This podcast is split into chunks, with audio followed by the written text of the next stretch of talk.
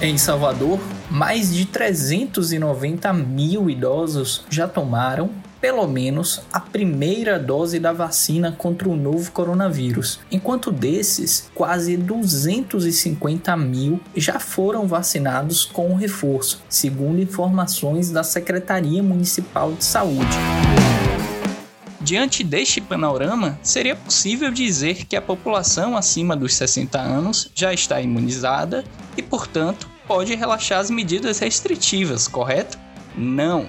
Esta visão está completamente errada. Médicos orientam que, ao contrário do senso comum, os idosos vacinados devem manter todos os cuidados contra a Covid-19. E é sobre este comportamento dos idosos vacinados que o podcast do Portal M conversa agora com o geriatra Maurício Liberato. Tudo bem, doutor? Tudo bem.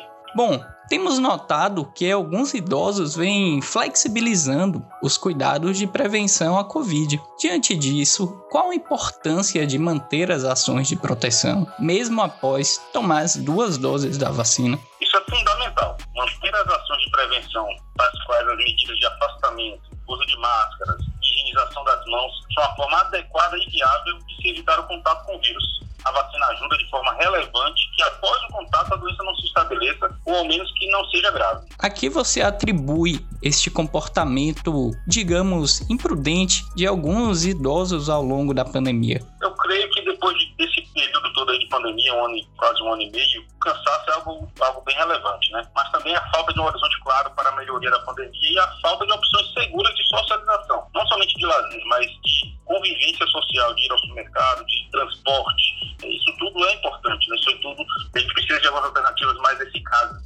Idosos também já se beneficiariam de conviver com seus familiares, né? Então, aí, praticando as medidas de prevenção, naturalmente, se eles se sentirem seguros para isso. Né? Todo contato, de fato, é uma exposição.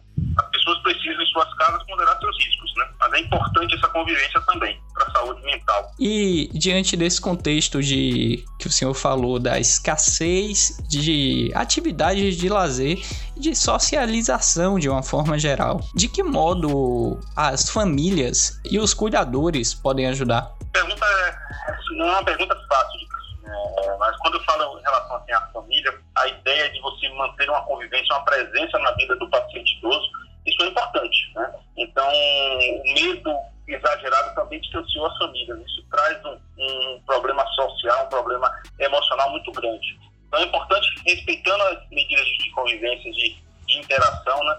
É, manter essa presença física também. Os idosos já vacinados, isso permite que agora eles tenham uma, um contato maior com suas famílias preservando sempre a questão do, das medidas de, de prevenção. É, sobre o registro de alguns casos de idosos já vacinados com as duas doses que se contaminaram com o coronavírus. Diante disso, fica claro que a imprudência, que a gente conversou agora há pouco, pode levar à infecção, correto? Sim. Há o perigo em se achar que a vacinação isoladamente já confere proteção plena de se infectar. A prevenção da circulação do vírus será mais eficiente conforme mais pessoas se sintam motivadas a manter as medidas divulgadas.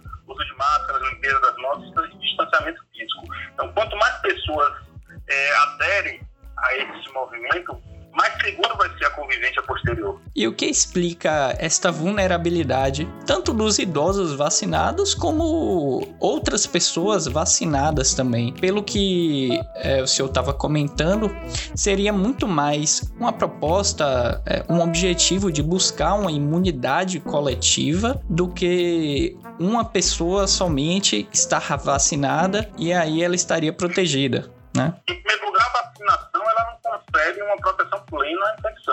Mesmo de quem já seja uma pessoa saudável, ela sendo vacinada, ela não está plenamente protegida, né? Porque se é que, de fato, o risco de uma doença grave ele reduz bastante, né? de forma bastante relevante. Então, uma questão importante também é que quanto mais pessoas se vacinando, menos o vírus vai circular na sociedade, o que a gente chama de, de uh, vacinação de rebanho. Né? Isso controla a, a propagação do vírus na sociedade, traz uma eficiência maior para o controle dessa pandemia. Shopping centers têm sido muito procurados pela população idosa no período de pandemia. Como se proteger nesses centros comerciais e em outros lugares fechados? A resposta a isso é recorrente, ela se repete. É o uso de máscara, é, com a higienização das mãos, seja com lavagem de pau sabão, seja com álcool gel, né, e distanciamento físico. Evitar aglomeração é, é uma diretriz importante a se seguir. Em alguns casos, o shopping, como nós falamos, e também é, propostas de lazer e entretenimento é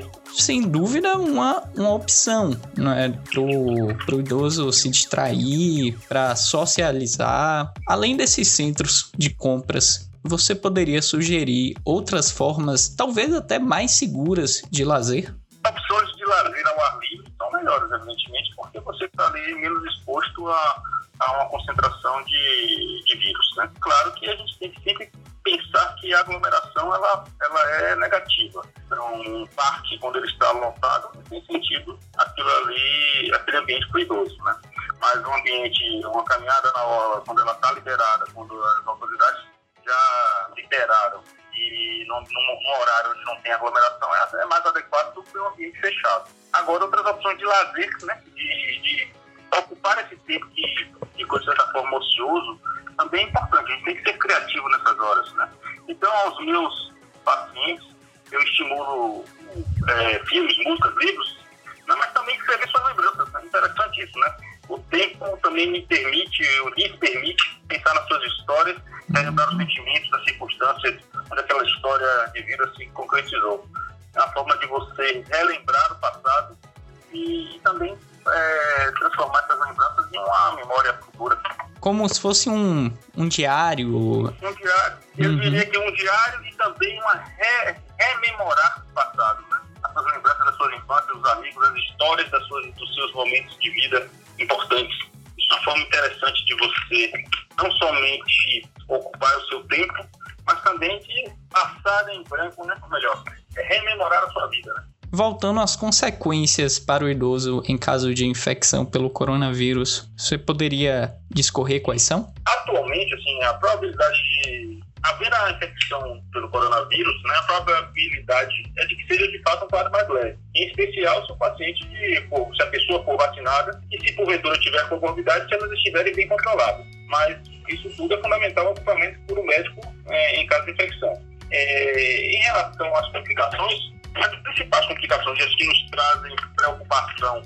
maior são as, as complicações da infecção pulmonar, né? A falta de ar, o cansaço, às vezes uhum. a necessidade de hospitalização por esse cenário. Por fim, doutor, e para dar uma alegria a este público-alvo quando finalmente alcançaremos uma relativa normalidade com a abolição das máscaras, por exemplo? Pergunta delicadíssima. Né? A máscara hoje é símbolo de proteção incomoda o corpo, mas traz sentimento de segurança, protege. De fato, não sabemos quando ela passará a ser necessária, mas o caminho é a vacinação.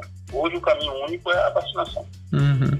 Seria uma pergunta de, de um milhão de dólares, né? Mais de um milhão de dólares.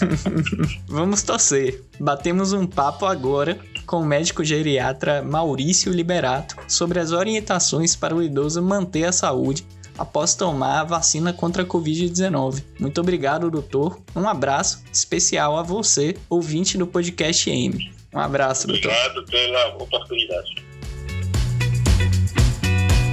Siga a gente nas nossas redes sociais e até o próximo podcast.